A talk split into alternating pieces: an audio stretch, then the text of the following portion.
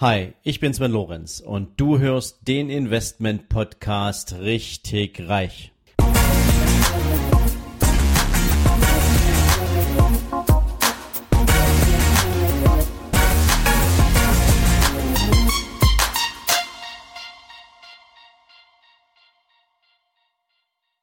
Hallo und herzlich willkommen zu einer neuen Folge von deinem Investment Podcast richtig reich. Ja, heute habe ich für dich mal eher ein allgemeines wirtschaftliches Thema auf den Zettel genommen, nämlich die Betrachtung der Konjunktur. Genauer gesagt, der Konjunkturzyklen. Und das mache ich deswegen, weil ich oft die Frage gestellt kriege, was ist denn eigentlich jetzt der richtige Zeitpunkt zum Investieren in Aktien?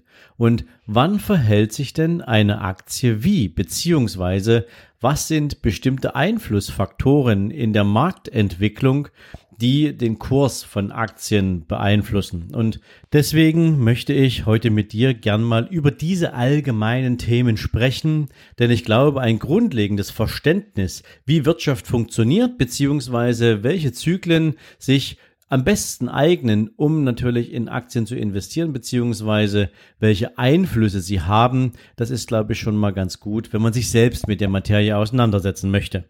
Okay, Grundsätzlich kann man sagen, die Konjunktur lässt sich in zwei Zyklen unterteilen.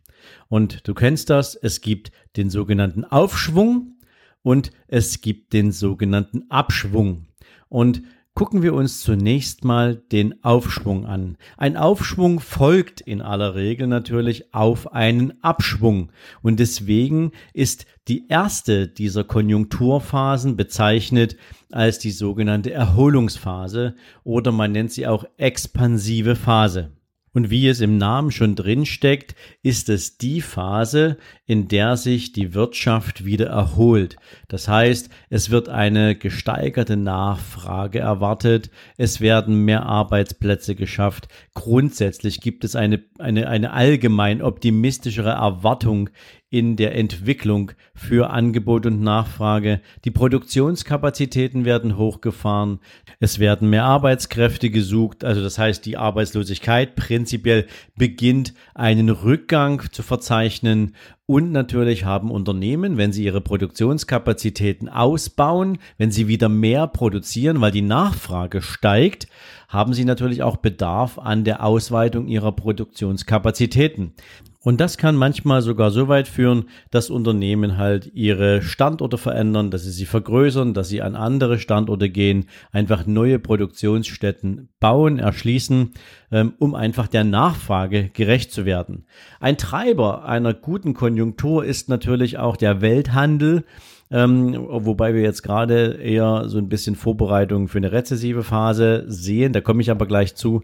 Praktisch kann man also sagen, die gesamte Weltwirtschaft, ein aufblühender Handel sind alles Zeichen für eine Erholungsphase, für ein gutes Wirtschaftswachstum, was am Anfang steht. Mit der sich erholenden Konjunktur gehen natürlich auch steigende Preise einher. Mit steigenden Preisen wachsen natürlich auch die Löhne, die werden dann in aller Regel, gerade wenn wir in Deutschland oder Europa so typische Tarifverhandlungen haben, durch die entsprechenden Interessenvertreter durchgesetzt. Das heißt also auch aus meiner Sicht ein Zeichen für eine gut laufende Konjunktur ist ein erhöhtes Aufkommen an Arbeitskampf beziehungsweise an typischen Stilmitteln, mit denen Arbeitskampf auch durchgesetzt wird weil man natürlich möchte, dass der schaffende Arbeitnehmer auch in der Lage ist, die sich erhöhenden Preise für Konsumgüter bezahlen zu können. Also es ist ein in sich geschlossener Kreislauf, der natürlich auch dazu führt, dass wenn wir steigende Preise haben, die Inflation ein Stück steigt. Aber über Inflation sprechen wir ein andermal. Das ist also, wie gesagt, hier der Beginn einer Konjunkturphase. Die gipfelt dann in einer sogenannten Hochkonjunkturphase. Das ist dann der zweite Teil des Aufschwungs, der sogenannte Boom. Man nennt es auch Hochkonjunkturphase. In dieser Phase nähert man sich so einer Art perfektem Stadium. Das heißt, die Löhne, die Preise, die Zinsen steigen. Man nähert sich der sogenannten Vollbeschäftigung an. Das heißt, wir haben also eine möglichst geringe Arbeitslosigkeit und das Wachstum des Volkseinkommens stößt nach oben hin auch an seine Grenzen. Das heißt natürlich auch, Wachstum ist nicht unendlich möglich. Irgendwann überhitzt sich diese gesamte Kurve. Das lässt sich auch daran gut erkennen, wenn die Inflationsrate bestimmte Höhenflüge erreicht, die dann einfach nicht mehr durch normale Steigerungen bei Lohn und Einkommen abzudecken sind. Und ähm, auch die Nachfrage nach bestimmten Wirtschaftsgütern beginnt zurückzugehen. Auf der Seite der Unternehmen lässt sich sehr gut in dieser Marktphase erkennen, dass bestimmte Märkte oder Teilmärkte übersättigt sind und so Unternehmen ihren Absatz jetzt nicht mehr grenzenlos erhöhen können. Im Gegenteil, der Absatz stagniert zu einem großen Teil und es kommt vermehrt zu Unternehmenszusammenschlüssen, um überhaupt wettbewerbsfähig zu bleiben. Meistens sind es kleinere Unternehmen, die dann den Markt bereits verlassen, die aufgekauft worden sind, also hier auch nicht mehr in der Lage sind, im Wettbewerb Schritt zu halten.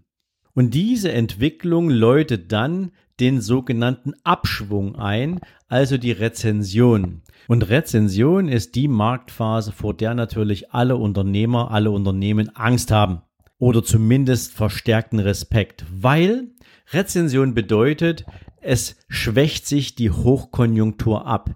Die Wirtschaftsprognosen werden etwas düsterer und es gibt unterschiedlichste Szenarien, nach denen man eine Rezension feststellt. Und ich gebe euch mal so ein, zwei Beispiele, wie man Rezension bezeichnet, weil, wie gesagt, man wird sie, man redet sie schnell herbei. Meistens ist es dann doch nicht so. Aber zum Beispiel sagt man im IFO-Institut, wenn die Kapazitätsauslastung der Industrie mindestens zwei Quartale lang sinkt und dabei deutlich niedriger ist als im mehrjährigen Durchschnitt, dann haben wir den Beginn einer Rezension.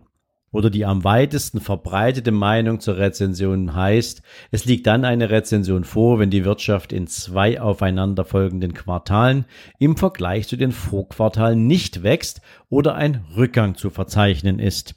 Ja, und davor, wie gesagt, haben natürlich alle ein bisschen Angst, weil was bedeutet Rezension in dem Moment? Es bedeutet, dass einerseits die Menschen natürlich vorsichtiger werden mit dem Geld, was sie ausgeben. Es fließt nicht mehr permanent neues Geld nach. Die Inflationsrate hat ein gewisses Niveau erreicht, was natürlich schon sehr stark dazu geführt hat, dass eine Teuerung einsetzt. Aber es verhält sich jetzt auch so, dass die Waren nicht mehr in der Weise nachgefragt werden, weil einfach die Angst vor dieser Rezension die Überlegung treibt, gebe ich das Geld jetzt lieber dafür aus oder spare ich das Geld? Und genau hier kann man auch durch die Geldpolitik wunderbar ablesen, in welcher Konjunkturphase man sich befindet. Ich mache das, versuch's mal ganz einfach zu machen. In einer Phase, wo die Konjunktur sich entwickelt, wo sie wachsen soll, wo wir eine Erholungsphase haben, die in eine hoffentlich schnell wirkende Boomphase übergeht. In dieser Phase will man die Menschen vom Sparen abhalten, denn nur Konsum sorgt für steigende Nachfrage. Nur wenn Menschen bewusst konsumieren, wenn sie anstatt zu sparen lieber ihr Geld ausgeben, dann haben wir natürlich eine regelmäßig steigende Nachfrage und das heilt die Wirtschaft. Ja, was sorgt dafür, dass der Sparer lieber sein Geld ausgibt, als dass er es investiert oder anlegt? Erst recht, wenn wir wissen, wie in Deutschland die Sparvermögen verteilt sind. Ja, also Aktionäre haben wir ja nicht so viele. Das Geld liegt ja tatsächlich überwiegend auf verzinsten Kapitalanlagen. Ja, man nimmt die Europäische Zentralbank und die sorgt durch die Zinspolitik dafür, dass das Sparen unattraktiv wird während es für Unternehmen in dieser Marktphase attraktiv gemacht wird, sehr, sehr zinsgünstig, sehr preiswert Investitionskredite aufzunehmen. Man sieht es auch an den Ratenkrediten bei den Banken oder an Dispositionskrediten. Das heißt, wenn die Zinsen niedrig sind, fühlt es sich für den Konsumenten so an, als ob man sich plötzlich für viel weniger Aufwand viel mehr leisten kann. Und man nutzt diese Chance und konsumiert im Zweifel auch auf Kredit. Und das ist so ein typisches Beispiel für eine aufkeimende Konjunktur, für eine Entwicklung hin zu einer Boomphase. Wenn jetzt allerdings eine Rezension vor der Tür steht, dann macht es natürlich auch Sinn, die steigende Inflation zu bekämpfen. Denn logisch, wenn extrem viel nachgefragt wird und man kann gar nicht so schnell produzieren, wie die Leute die Waren haben wollen, dann steigt der Preis. Und wenn der Preis steigt, nennt man das halt Inflation. So, und in dieser Phase, wo die Preise zu stark steigen, macht man natürlich eins, man macht für den Sparer, für den, der bisher gut konsumiert hat, das Sparen wieder attraktiver. Das heißt, man kann eine Rezensionsphase auch gut daran erkennen, dass die Europäische Zentralbank die Referenzzinssätze wieder Stück für Stück nach oben anpasst. Und das ist eigentlich nicht gut, das ist nicht gewollt. Ähm, allerdings muss man eben die Überhitzung des Marktes versuchen einzufangen, denn jeder weiß, in einer rezessiven Phase, die hingeht bis zu einer sogenannten Depression, die allerdings eher selten wirklich durchgezogen wird, versucht man natürlich den negativen Effekt oder alle negativen Effekte, die mit einer solchen Rezension einhergehen, bestmöglich aufzufangen. Denn was heißt Rezension jetzt natürlich auch? Es heißt, dass nicht mehr so viele Arbeitsplätze benötigt werden, wie es in einer Hochkonjunkturphase gewesen ist. Die Börsenkurse von Unternehmen fallen ein Stück, die Lager sind überfüllt und die Preise müssen sinken. Also alles das ist natürlich im Sinne eines Wirtschaftswachstums, was, auch, was auch darauf ausgelegt ist, dass es einen weltweiten Handel gibt, der natürlich wachsen soll, ist das alles negativ. Und so versucht man natürlich jede aufkeimenden Rezensionsphase, und ihr habt das mit Sicherheit über die letzten Jahre mitbekommen, immer wieder entgegenzuwirken, indem man die Investitionen für alle Marktteilnehmer, sowohl für die Produzenten als auch für die Konsumenten, so attraktiv wie möglich hält. Wenn nun allerdings ein Wirtschaftsraum tatsächlich in die Rezension rutscht, dann dauert es natürlich auch eine gewisse Weile, um diese Tendenz aufzufangen. Gelingt das nicht sofort, dann kann es passieren, dass, wie ich das vorhin schon mal angesprochen habe, die nächste dramatischere Marktphase eingeleitet wird, die sogenannte Depression, die sich dann kennzeichnet durch einen extrem starken Rückgang der Produktion, eine aufkeimende Deflation, die ist das Gegenteil der Inflation, also die Preise gehen extrem stark zurück für dasselbe Geld, was man als Konsument zur Verfügung hat. Die Arbeitslosenquote steigt dramatisch und Unternehmen haben natürlich dann entsprechende Liquiditätsengpässe, weil natürlich nicht mehr genügend Aufträge abgesetzt werden können und gegebenenfalls eine Zins- oder Tilgungsbelastung auf der ausgeweiteten Seite der Produktionskapazitäten stehen. Und das muss natürlich verhindert werden und deswegen, wie ich es gerade schon angedeutet hatte, versucht man natürlich in solchen Phasen sehr, sehr schnell die Kurve zu kriegen und durch bestimmte Konjunkturprogramme, durch niedrige Zinsen diese Entwicklung aufzufangen. Und das wiederum soll natürlich weltwirtschaftlich gesehen für ein ewiges Wachstum sorgen. So viel mal zur Kurve. Denn nach einer Rezension, das hast du ja schon mitbekommen, kommt wieder die sogenannte Aufschwungphase und dann beginnt dieser ganze Zyklus von vorn. Man kann jetzt nicht hergehen und sagen, ähm, ein Zyklus dauert so und so lange. Na? Die aktuelle Erholungs- und, und, und, und, und Hochkonjunkturphase, die zieht sich jetzt schon seit über zehn Jahren.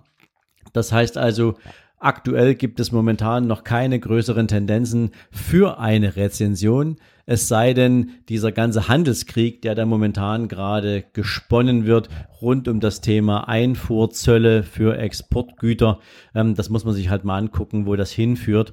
Aber das könnte der Beginn einer rezessiven Phase sein, weil natürlich Unternehmen mit solchen Zöllen eher Schwierigkeiten haben, ihre Produkte im Ausland abzusetzen. Und für den Inländer wird es natürlich extrem teuer, importierte Waren zu kaufen. Ja, wenn man den Zoll sozusagen mitbezahlen muss, denn Unternehmen bleiben auf Zöllen in aller Regel nicht sitzen. Die reichen die Zölle in Form von End Endkundenkosten natürlich durch, ja, als Endverbraucherpreis. So, das war's mal heute zum Konjunkturzyklus, zur Entwicklung des Marktes in einer Aufschwung und in einer Abschwungphase, wie es sich auswirkt auf Zinsmärkte beziehungsweise wie Zinsmärkte darauf reagieren. Und natürlich ist es logisch, ne, dass in einer aufkeimenden Wirtschaft, in einer Erholungs- und Hochkonjunkturphase Unternehmenswerte besonders steigen, dass Aktienunternehmen natürlich durch steigende Gewinne, durch steigende Umsätze, von einem Kurs hoch zum nächsten wandern. Aber auch das hat irgendwann natürlich ein Ende und da ist es ganz, ganz wichtig zu wissen, mit welchen Titeln geht man auch in eine Rezension hinein. So viel also für den heutigen Tag zum Thema Konjunktur, die Zyklen und die Auswirkungen auf dich als Kunde. Ich hoffe, die Folge hat dir gefallen und ja, du kennst das Spiel. Lass mir natürlich gern mal ein paar Informationen da, was ich sonst noch für dich auf die Reise schicken kann. Welche Themen interessieren dich? Geh in die Shownotes, schick mir einfach gern eine E-Mail. Ich freue mich über deine Nachricht. In diesem Sinne, dir jetzt einen super Tag und bis morgen. Ciao. Wenn dir diese Folge gefallen hat, dann freue ich mich, wenn du mir bei iTunes eine coole Bewertung dalässt. Noch besser ist natürlich, wenn du mir eine Rezension schreibst, was dir an dieser Folge, was dir an meinem Podcast besonders gefällt. Ja, und natürlich freue ich mich, wenn du auf meiner Seite sven-lorenz.com vorbeischaust. Dort findest du nochmal alle Podcast-Folgen zusammengefasst Dort findest du unter Bücher und Downloads natürlich auch mein Buch nicht auf den Kopf gefallen. Du findest zusätzlich jede Menge Buchempfehlungen, die ich für dich auf meiner Seite zusammengefasst habe, so dass du immer up to date bist, welche Bücher ich für dich jetzt gerade hier auf der Empfehlungsliste habe. Und natürlich freue ich mich, wenn du deinen Freunden von diesem Podcast erzählst, wenn du Menschen daran teilhaben lässt, was du für dich auch hier als besonders wertvoll empfindest. Und in diesem Sinne sage ich natürlich schon jetzt ganz, ganz herzlichen Dank für deine Weiterempfehlung, für dein Ohr in meinem Podcast und wünsche dir jetzt einen super entspannten restlichen Tag. Ciao.